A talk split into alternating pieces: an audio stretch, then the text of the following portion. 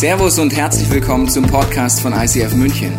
Wir wünschen dir in den nächsten Minuten eine spannende Begegnung mit Gott und dabei ganz viel Spaß. Unser Motto ist heute Ostern neu erleben. Ich weiß nicht, wie viel du schon von dem erlebt hast, was Jesus dort für uns gemacht hat oder uns anbietet. Aber ich habe mal eine Einstiegsfrage an dich, die du mal für dich selber reflektieren kannst. Wann hattest du denn das letzte Mal in deinem Leben so richtig Durst? Also ich meine so richtig Durst. Gefühlt war die Zunge schon am Boden geklebt und du warst äh, einfach total ausgetrocknet.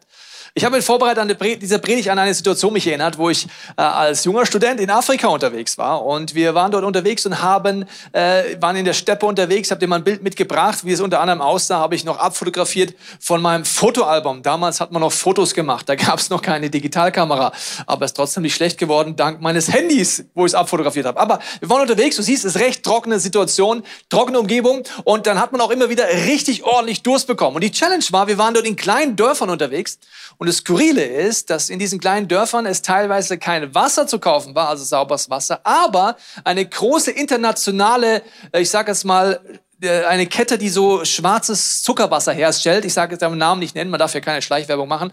Aber dieses schwarze Zuckerwasser herstellt und auch teilweise gelbes Zuckerwasser herstellt. Da gab es große Werbeplakate und man konnte mitten in der Hitze in einem kleinen Dorf einfach Flaschen von diesem Zuckerwasser kaufen. Das war das Einzige, was wir kaufen konnten. Deswegen siehst du, hier oben hatten wir eine Getränkekiste dabei und dort war halt immer dieses Zuckerwasser dabei in gewissen Situationen, weil wir kein frisches Wasser hatten. Die Situation war folgende, man hat richtig Durst gehabt, das war richtig heiß und dann haben wir getrunken. Ich habe ja auch mal Zuckerwasser mitgebracht und der Effekt ist, wenn du vielleicht schon mal Sport gemacht hast, danach gedacht hast, komm, ist nichts anderes da, jetzt trinke ich doch mal das Zuckerwasser. Und so war das da, es war noch warm, also warmes, braunes Zuckerwasser, kannst man zu Hause probieren, sehr delikat. Man hat es getrunken, es war schon ein kurzer Effekt, es war schon kurz so, dass man gemerkt hat, ja, es ist Flüssigkeit.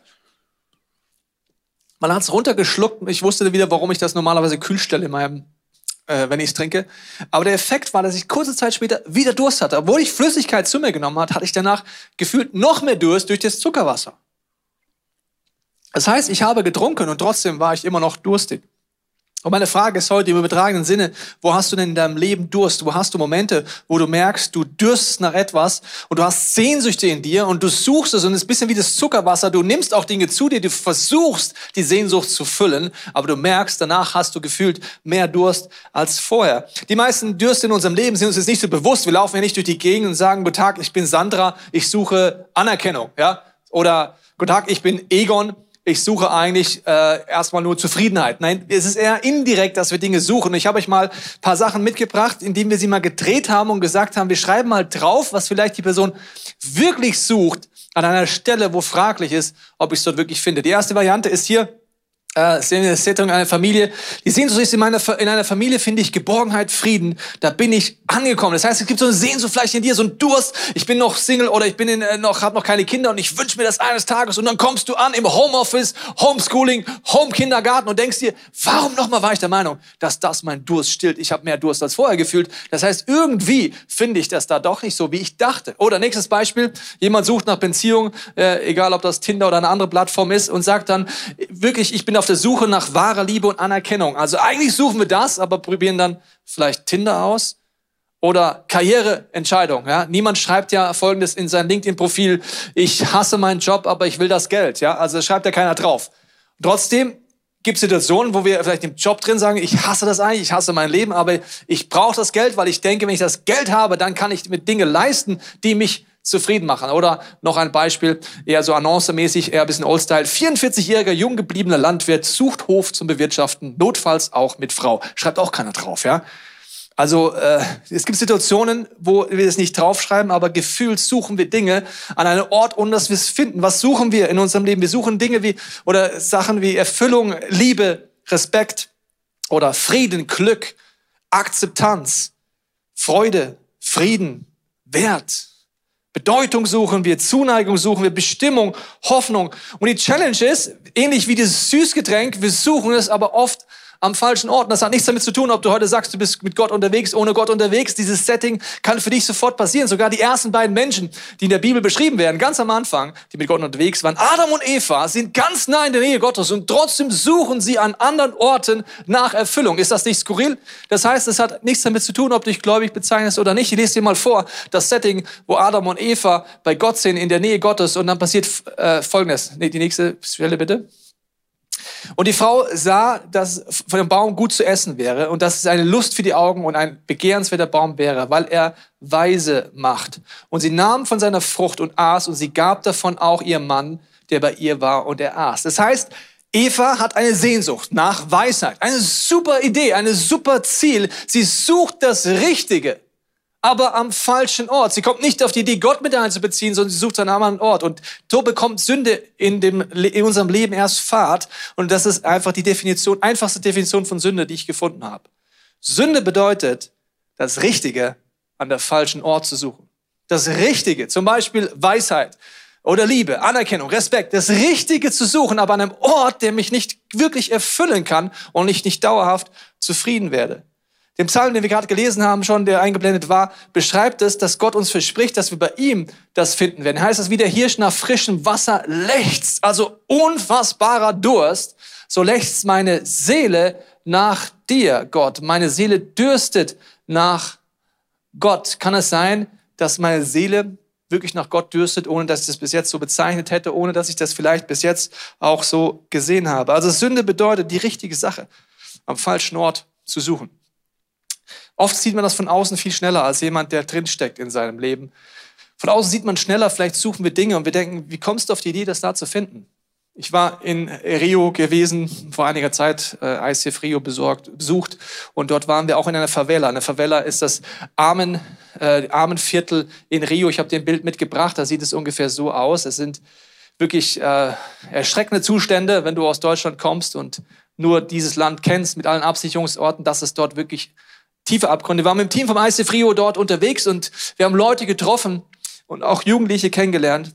Und das Dramatische war, dass viele von diesen Jugendlichen im Endeffekt Role Models haben, die sie nachfolgen. Und zwar, das Role Model war oft über Gewalt oder über Drogen möglichst viel Geld zu machen, mit dem Ziel, Geld zu haben, Frauen dann zu haben, Sexualität zu haben, Einfluss zu haben, Macht zu haben und dann wer zu sein.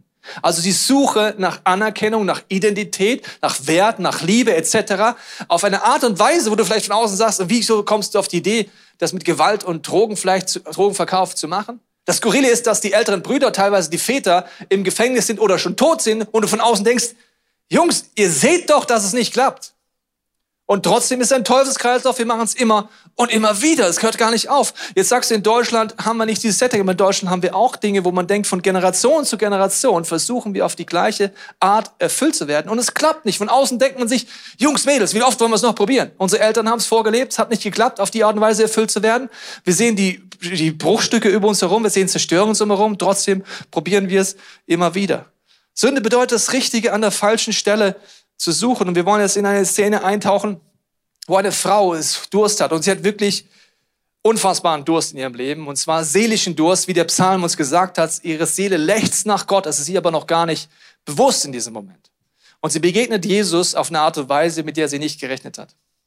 Vielleicht bist du auch heute am Bildschirm, bist eingeladen worden, jemand hat den Link geschickt oder deine Freundin hat dich halb dazu überredet, jetzt mit dir da zu hocken und du denkst dir, wann ist dieser Gottesdienst endlich vorbei? Ich will jetzt mal endlich den Sonntagsbraten genießen. Und so ging es dieser Frau auch. Sie kam gar nicht auf die Idee, dass jetzt irgendwas da kommen soll in der Begegnung mit Jesus, was mit ihr zu tun hat. Ganz im Gegenteil, sie war eher vorsichtig unterwegs. Wir tauchen ein in diese Szene, Johannes 4, Dort heißt es folgendermaßen, sein Weg von Jesus führte ihn durch sicher eine samaritanische Ortschaft, in der Nähe das Feld lag, das Jakob einst seinem Sohn Josef gegeben hatte und wo sich auch der Jakobsbrunnen befand. Es war um die Mittagszeit. Müde von der Reise hat er sich Jesus an den Brunnen gesetzt. Und dann heißt es noch weiter, seine Jünger waren in den Ort gegangen, um etwas zu essen zu kaufen. Da kam eine samaritische Frau zum Brunnen, um Wasser zu holen. Es ist Mittagszeit und wenn du schon mal in Israel unterwegs warst oder in so einem Setting, weißt du, es ist wirklich brutal heiß. Die Luft vibriert, du siehst nicht mehr klar, ich sehe dich zu Hause gar nicht mehr klar in deinem Wohnzimmer, weil es so am Vibrieren ist, diese Hitze ist da. Und in diesem Setting macht Jesus eine Pause und diese Frau geht in dieser Hitze zum Brunnen. Du merkst gleich, boah, bei so einer Mittagshitze, da geht kein normaler Mensch am Brunnen. Du gehst entweder abends oder morgens, aber nicht in der brüteten Mittagshitze, wo du fast verglühst. Und diese Frau geht aber genau dann an den Brunnen. Warum macht sie das? Entweder war sie von der Volksdorfgemeinschaft verstoßen oder sie hatte einfach keine Lust, irgendjemand zu treffen, der sie verurteilt, der schlecht über sie redet, der sie richtet, weil offensichtlich hatte sie einen Lifestyle, wo sie lieber alleine an den Brunnen geht zu einer Zeit, die brutal anstrengend ist, als jemanden zu begegnen. Vielleicht ist es in deinem Leben auch so, dass du eher schlechte Erfahrungen gemacht hast mit Leuten, die gläubig sind, vielleicht mit Kirche. Vielleicht wurdest du verurteilt oder hast eher ein richtendes Gegenüber erlebt, was Glauben angeht. Deswegen sagst du, ich kann mit Glauben und mit gläubigen Menschen nichts mehr anfangen. Du sagst vielleicht heute vor diesem Bildschirm, ich gebe Gott heute die letzte Chance, weil ich so verletzt bin. Dann möchte ich heute sagen, aus tiefstem Herzen, es tut mir leid und ich möchte dich auch stellvertretend um Vergebung bitten, wo vielleicht gläubige Menschen in deinem Leben Zerstörung hervorgebracht haben, weil sie dich verurteilt oder gerichtet haben aufgrund der Dingen, der in deinem Leben du nicht stolz drauf bist oder du sogar selber für schämst. Diese Frau jedenfalls denkt, dass Juden, die damals für das gläubige, für das gläubige Volk standen und auch heute noch stehen, dass sie sie verurteilen werden und deswegen ist es keine schöne Situation, wo sie hinkommt und dann diesen Jesus dort trifft. Und Jesus kommt mit ihr ins Gespräch. Er sagt zu ihr, gib mir zu trinken. Er fängt von seiner Seite an das Gespräch an und genauso möchte Jesus heute mit dir das Gespräch anfangen. Jesus möchte dir heute in deinen Gedanken begegnen, auch wenn du es noch nie erlebt hast, in deinen Emotionen und in deiner Fantasie. Jesus möchte an dein Herz klopfen, wenn du es zulässt während dieser Predigt und während dem Gottesdienst, wenn er weitergeht, wird er an dein Herz klopfen, ganz neu und möchte mit dir in einen innerlichen Dialog einsteigen, genau wie der Frau. Und du rechnest vielleicht genauso wenig damit wie sie, dass das da passiert. Deswegen heißt es weiter, überrascht ja, sie war vollkommen überrascht, fragte die Frau, wie kannst du mich um etwas zu trinken bitten? Du hast, bist doch ein Jude, also bist stehst für einen gläubigen, frommen Menschen und ich bin eine Samariterin, das heißt, wir haben doch eigentlich keinen Kontakt. Wir sind eher getrennt und ich bin vollkommen überrascht davon, wie du mir begegnen wirst. Und dann heißt es weiter, Jesus sagt, gib mir zu trinken. Äh, und diese Situation ist, äh, dass Jesus sagt, wenn du wüsstest, wer mit dir redet, würdest du mir sagen, gib mir zu trinken. Dann hättest du ihn gebeten und er hätte dir Quellwasser gegeben, lebendiges Wasser.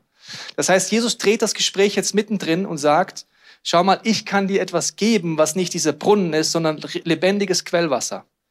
Herr wandte die Frau an, du hast doch nichts, womit du Wasser schöpfen kannst. Der Brunnen ist zu tief. Woher willst du denn dieses lebendige Wasser nehmen? Jesus sagt, er könnte ihr lebendiges Wasser geben, das heißt ihrer Seele begegnen, sie wirklich satt machen und sie denkt sich, wie soll das gehen? Mein Brunnen ist zu tief. Ich weiß nicht, was dein Brunnen heute ist. Vielleicht sagst du, mein Brunnen ist meine Angst vor Corona oder meine Einsamkeit. Wie soll denn Jesus mir da bitte begegnen? Der ist so tief, genau wie Jesus da gefühlt kein Eimer und kein Seil hat. So, wie soll denn Jesus mir meiner Not wirklich begegnen? Meine Angst vor der Zukunft begegnen? Vielleicht meine Angst vor dem Wirtschaftskräften oder den Verlust, wo meine Existenz bedroht ist durch diese Pandemie. Wie soll Jesus mir helfen? Der Brunnen ist einfach zu tief. Du suchst vielleicht überall, außer bei Jesus Christus. Du probierst alle Religionen aus. Du hast alle Meditationen schon Meditationen ausprobiert. Du probierst alles, was man nur machen kann, aber du merkst, wirklich satt wirst du nicht. Wirklich in Frieden findest du nicht. Aber bei Jesus will ich auch nicht suchen, weil mein Brunnen ist zu tief. Wie soll er dorthin kommen, wenn ich Angst vor der Impfung habe, Angst vor der Endzeit oder was auch immer dein Punkt ist, wo du feststeckst? Sie antwortet dann folgendermaßen. Sie sagt, bist du etwa mehr als unser Stammvater Jakob, der uns diesen Brunnen gegeben hat und selbst von seinem Wasser getrunken hat? Er und seine Söhne und seine Herden? Jesus gab ihr zur Antwort, jeder, der von diesem Wasser trinkt, wird wieder Durst bekommen. Er sagt, wenn du von diesem Wasser trinkst, ist es ein ähnlicher Effekt wie von einem Süßgetränk zu trinken. Du wirst wieder Durst bekommen. Du wirst wieder durstig sein.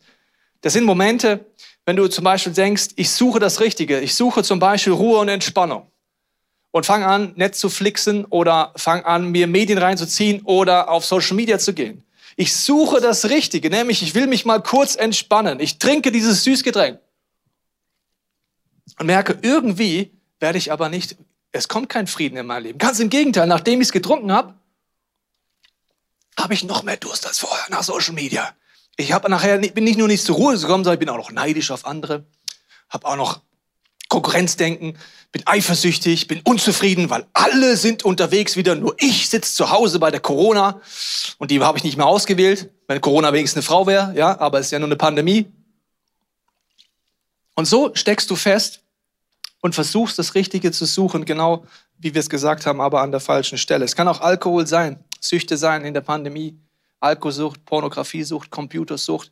Das heißt, du brauchst einen schnellen Trink. Du suchst das Richtige, vielleicht einfach mal kurz ein gutes Gefühl zu haben. Es ist gut, ein gutes Gefühl zu haben, aber du merkst, du bist in eine Sucht geraten, weil du immer wie tiefer dort reinkommst. Das heißt, das Erste ist, wenn wir es richtig in der falschen Stelle suchen, nicht nur, es tut mein Durst nicht löschen. Zweitens, es ist ungesund, wissen wir. Und drittens, irgendwann ist jede Flasche leer. Irgendwann habe ich mir alles reingezogen, was ich reingezogen habe, und danach merke ich, Flasche leer, ich bin nicht erfüllt. Es hat mich nicht weitergebracht. Schon seit ich denken kann, eigentlich gehe ich gerne shoppen und gehe gerne durch irgendwelche Läden und äh, genieße es einfach, mir neue Sachen anzugucken oder auch mir was Schönes Neues zu kaufen. Und irgendwann habe ich aber gemerkt, dass genau das, von dem der Tobi gerade gesprochen hat, mein Problem war. Ich habe was gesucht in neuen Klamotten, in neuen Schmuck, in Ohrringen, in irgendwelche äh, neuen besonderen Sachen, ähm, das mich überhaupt nicht satt gemacht hat, das nicht meinen Durst gestillt hat. Ich hatte irgendwie die Sehnsucht nach, es muss was Neues passieren, alles ist mir zu langweilig oder ich habe äh, ich hab irgendwie was gebraucht, um mich wieder wohl zu fühlen, um mich wieder gut zu fühlen, um mich selber wieder gerne im Spiegel anzuschauen. Und, äh, und, und ich habe gemerkt, das ist ungesund. Und, und, und jemand hat mir dann mal so eine Karte geschickt, die hieß, äh, warum sehen Kleider im Laden immer besser aus als zu Hause? Und so habe ich mich ganz oft gefühlt, äh, dass ich was hatte und hatte das dann irgendwie eine Woche an oder zwei und äh, habe mich ganz toll gefühlt und danach war es irgendwie wieder vorbei. Und ich habe dann eine Entscheidung getroffen, habe gesagt, Jesus, wenn das stimmt, dass du meinen Durst stillst und dass du lebendiges Wasser hast, dann bitte hilf mir. Und es ist passiert. Ich habe gemerkt, ich, ich, ich muss jetzt nicht sagen, ich, ich mag keine Klamotten mehr und keine schönen Dinge mehr. Aber die Motivation dahinter hat sich gedreht. Und ich kann jetzt auf eine ganz andere und freie Art und Weise mit Gott shoppen gehen, manche Dinge auch nicht kaufen, manchmal auch, ich weiß gar nicht, wann ich mir das letzte Mal jetzt was Neues gekauft habe während Corona. Ich liebe es, wenn wir Dinge tauschen. Ich leihe mir zurzeit immer wieder irgendwelche Sachen aus von Freunden oder leihe ihnen äh, Dinge von mir oder das Oberteil hier habe ich heute Morgen aus dem Schrank gezogen. Das habe ich auf eine Kleidertauschparty bekommen.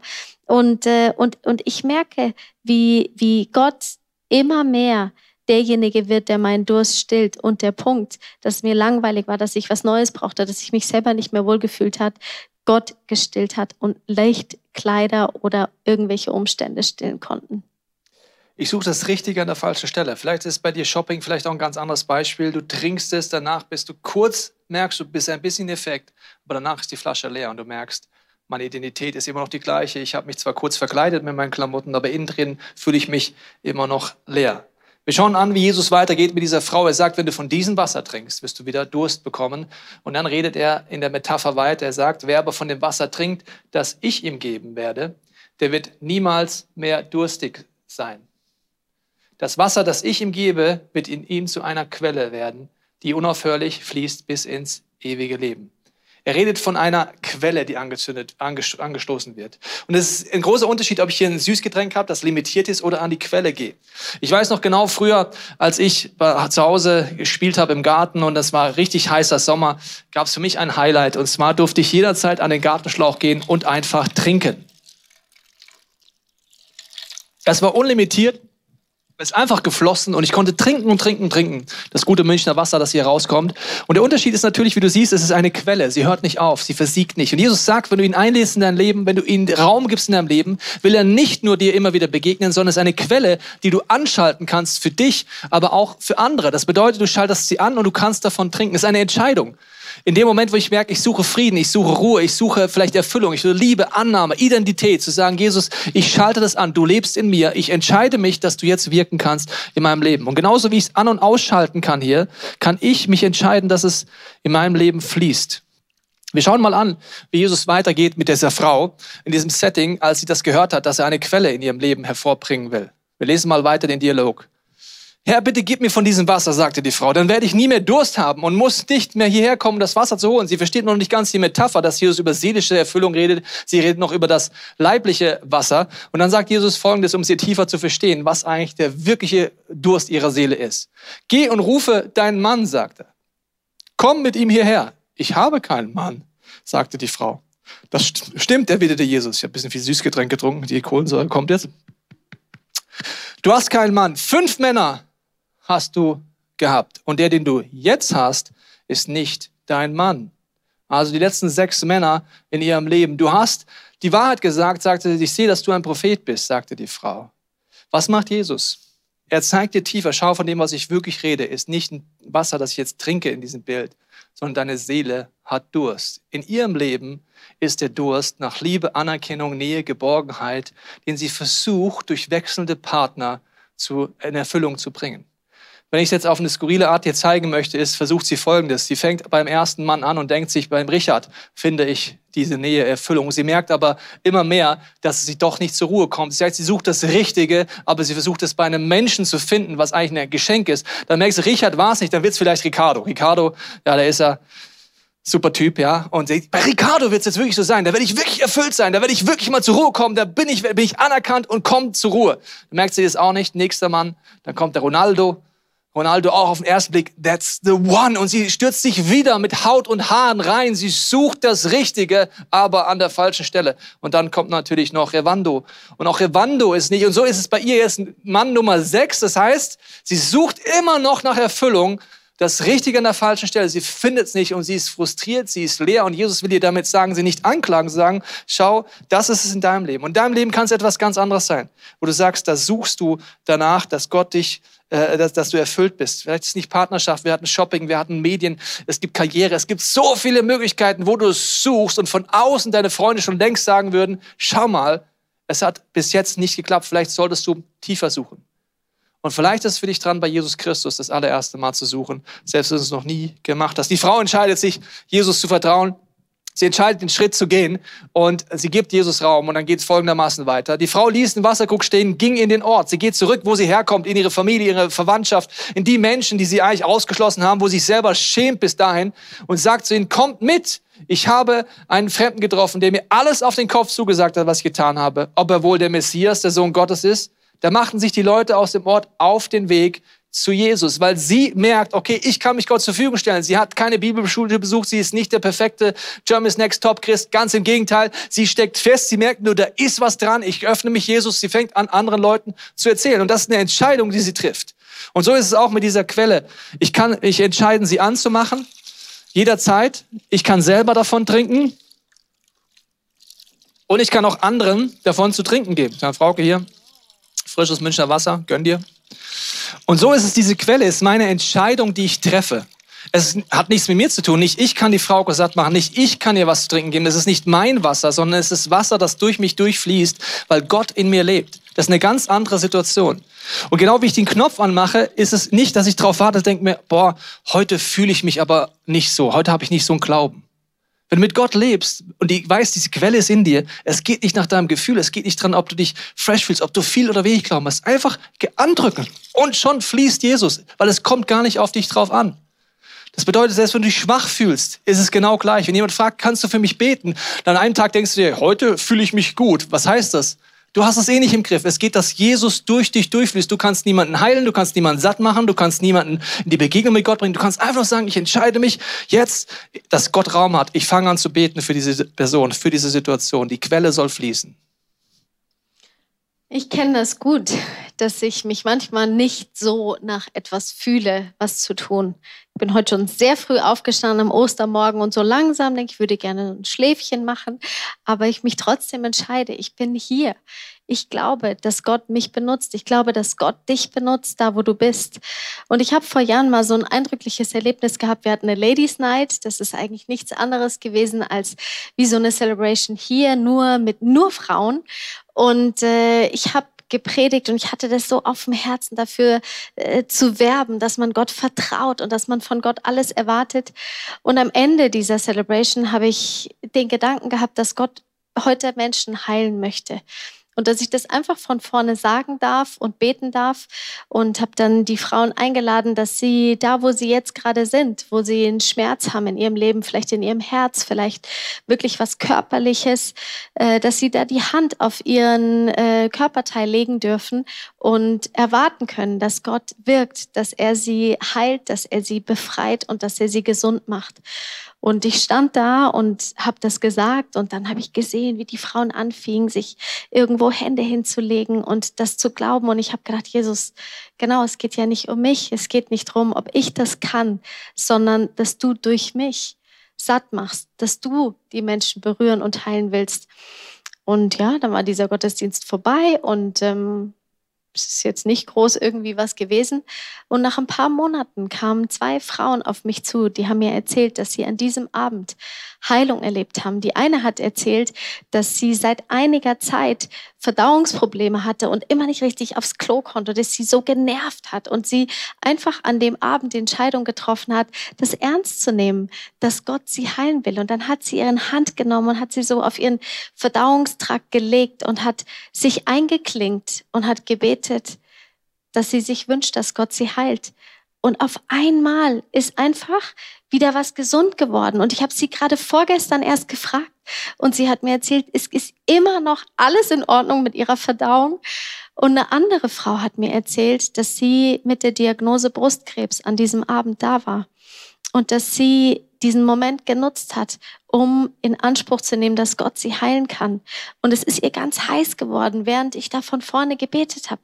Ich habe sie gar nicht gesehen, ich habe sie gar nicht vor Augen gehabt, aber Gott hat sie vor Augen gehabt. Und die Ärztin hat ihr ein paar Tage später festgestellt, dass der Brustkrebs verschwunden ist.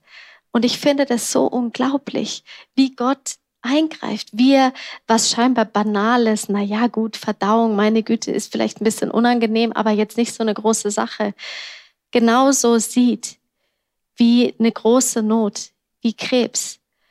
Und das ist der Jesus, an den wir heute glauben können, der, der heute auferstanden ist oder beziehungsweise wo wir heute feiern, dass er auferstanden ist und die Kraft von Jesus kann durch dich durchfließen und anderen den Durst stillen.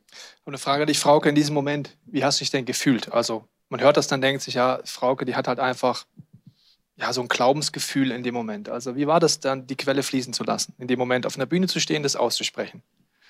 Das war einfach ein Gedanke, wo ich mir gedacht habe, okay, ähm, äh, ich kann es einfach probieren und, äh, und, und die, die Frage für mich war in dem Moment nicht, ähm, was ist, wenn nichts passiert, sondern was ist, wenn was passiert und wenn Gott Durst stillt. Es ist diese Entscheidung, die Frauke, die ihr gerade hier vorgemacht hat. Es kommt ja nicht darauf an, dass du dich toll fühlst, dass du dich stark fühlst, dass du riesen Glauben hast. Ganz im Gegenteil, genau wie ich den Spritzschlauch anschalten kann, das ist die Entscheidung, Gott, du wirkst jetzt. Wenn jemand dich fragt, kannst du für ihn beten, musst in Zukunft nicht mehr darauf warten, wie fühle ich mich, sondern einfach, ja klar kann ich es machen. Weil es ist sowieso nicht ich, der es mache, sondern Jesus, du fließt für mich genau, wie ich den Wasserhahn anstelle, ist die Quelle jederzeit da, 24-7. Du kannst jederzeit Gott fließen lassen, selber zur Quelle kommen, dich dafür entscheiden oder andere hinzuführen. Und deswegen möchte ich dir am Ende dieser Predigt einfach mit vier Symbolen nochmal erklären, was Jesus dir hier wirklich anbietet. Er bietet dir an, dass du bei ihm diesen Durst stillst. Weil Gott ist Liebe, das ist das erste Symbol. Das Sinn, der, der Sinn des Lebens laut der Bibel ist, Gott zu lieben, deinen Nächsten und dich selber zu lieben. Das ist der Sinn des Lebens. Gott zu lieben würde bedeuten, ihm zu vertrauen, seine Gebote umzusetzen. Jesus sagt mal, wenn ihr mich, wenn ihr mich, äh, wenn ihr mich liebt, werdet ihr meine Gebote halten. Mich selber zu lieben würde bedeuten, die Dinge nicht zu tun, die mich zerstören oder destruktive Art versuchen, meinen Durst zu stillen. Und den Nächsten zu lieben wäre, die Dinge zu tun, die ihn zum Aufblühen willen und nicht die Dinge, die in mir, aufgrund meines riesen eigenen Durstes, werde ich egoistisch und tue Dinge aus meinem Ego raus, die den anderen zerstören. Warum? Ich habe selber so einen Durst und fange an mit Worten, mit Taten um mich zu schlagen oder in meinen Gedanken zu zerstören. Das heißt, das zweite Symbol ist, ich verfehle das Ziel der Liebe ständig. Ich habe Durst und ich äh, bin jemand, der wirklich Durst hat im Egoismus gefallen, fangen und ich tue Dinge, die mich zerstören. Ich tue auf eine Art und Weise mein Durst stillen, wo vielleicht Süchte in mein Leben gekommen sind. Wir haben halt viele Süchte schon genannt, von Pornografie über Alkohol, über Spielsucht, Magersucht, egal was in deinem Leben für Süchte vielleicht sogar entstanden sind. Oder aufgrund deines Durstes zerstörst du andere, weil du sie gebrauchst dafür, um dich besser zu fühlen. In Partnerschaften, in anderen Situationen. Und wir misstrauen Gott. Wir suchen nicht bei ihm, wir nehmen ihn nicht als Quelle, ganz im Gegenteil, wir suchen überall, weil wir denken, er kann nicht dieser Brunnen sein. Und das nennt die Bibel Sünde, das Ziel der Liebe zu verfehlen, das Richtige an der falschen Stelle zu suchen. Und deswegen ist Jesus ans Kreuz gegangen. Hat all das getragen, wo wir zerstört wurden, wo wir zerstört haben, wo dieser Durst in uns uns zu Dingen gebracht hat, die zerstören. All das hat er auf sich genommen. Er tauscht das ein. Du kannst heute zu Jesus kommen. Du kannst ihm das eintauschen und sagen, Jesus, hier bin ich. Ich gebe dir all die Punkte in meinem Leben. All meinen Durst, der destruktiv gefüllt wird. All meine Süchte in meinem Leben. All das gebe ich dir hin. Ich nehme das Kreuz an und ich lade dich ein, dass du in mir diese Quelle wirst, dass du mich von innen nach außen veränderst. Das ist das Wunder von Ostern. Und das ist der Anker und die Hoffnung. Und deswegen will ich dich einladen, jetzt dir die Frage zu stellen, wo möchtest du diesen Schritt gehen? Ich werde nochmal hier die Quelle anstellen. Vielleicht ist für dich dran zu sagen, ich selber brauche diese Quelle. Ich will heute zu Gott gehen und trinken. Dann kannst du gleich im Gebet mit uns diese Entscheidung treffen, dass Jesus in dein Leben reinkommt. Du entscheidest anzunehmen, wie die Frau mit dir beten. Du kannst aber auch nachher im zweiten Teil mit uns beten, dass es eine Quelle wird in deinem Leben. Dass Jesus durch dich durchfließt. Dass er nicht nur deinen Durst stillt, sondern dich befreit und dich zu einer Person macht, die anderen Leuten wieder hilft, zu Gott zu kommen. Wir wollen jetzt gemeinsam diese Quelle gehen. Die Frauke wird das für dich beten. Dann werden wir in Worship einsteigen und gemeinsam ganz tief Jesus neu erleben können. Und wenn du merkst, dass es dir so warm ums Herz wird oder es an dein Herz klopft, vielleicht zum ersten Mal, vielleicht zum wiederholten Mal, du merkst, du bist vor Gott weggelaufen, hilft mir immer ein Bild. Ich liebe Eis über alles. Wenn ich Geburtstag habe oder wenn mein Sohn Geburtstag hat, gehen wir Eis essen und jeder darf so viel essen, wie er will. Aber hätte ich nicht irgendwann mal Eis probiert, wüsste ich nicht, wie gut mir das schmeckt. Und so ähnlich ist es für mich mit Jesus. Hätte ich nicht irgendwann mal die Entscheidung getroffen, gesagt, Jesus, ich gebe dir mein Leben. Du darfst in mein Herz einziehen. Dann hätte ich so vieles nicht erlebt und dann wäre ich an so vielen Stellen nicht satt geworden. Und das möchte ich dir anbieten heute. Deswegen, wenn du das möchtest, leg doch die Hand auf dein Herz und ich bete laut und du kannst die Worte nachsprechen, die für dich gelten und die deine wären. Lieber Jesus, vielen Dank, dass du jetzt an mein Herz klopfst. Vielen Dank, dass du dein Leben gegeben hast für mich und wieder aufgestanden bist. Es tut mir leid, Jesus, wo ich bisher gedacht habe, ich komme ohne dich klar. Und ich treffe heute diese Entscheidung, dich in mein Leben zu lassen. Bitte, Jesus, komm in mein Herz und mach mich rein, mach mich neu und lass mich erleben, was es heißt, dass du meinen Durst stillst. Gott, ich danke dir, dass du deinen Sohn Jesus auf diese Welt geschickt hast, damit ich frei werden kann. Und ich danke dir, dass ich mich ab heute ein Kind des Vaters im Himmels nennen kann. Amen.